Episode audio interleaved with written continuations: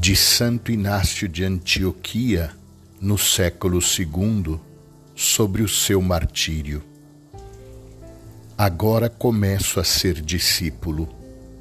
Nenhuma criatura visível ou invisível me atrai para si até que eu esteja em Jesus Cristo.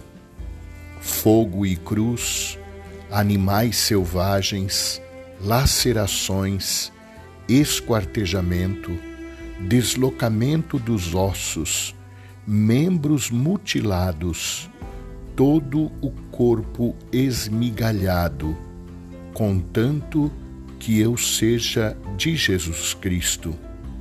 Sou trigo de Deus, que eu seja triturado pelos dentes das feras, para tornar-me o pão puro de Cristo.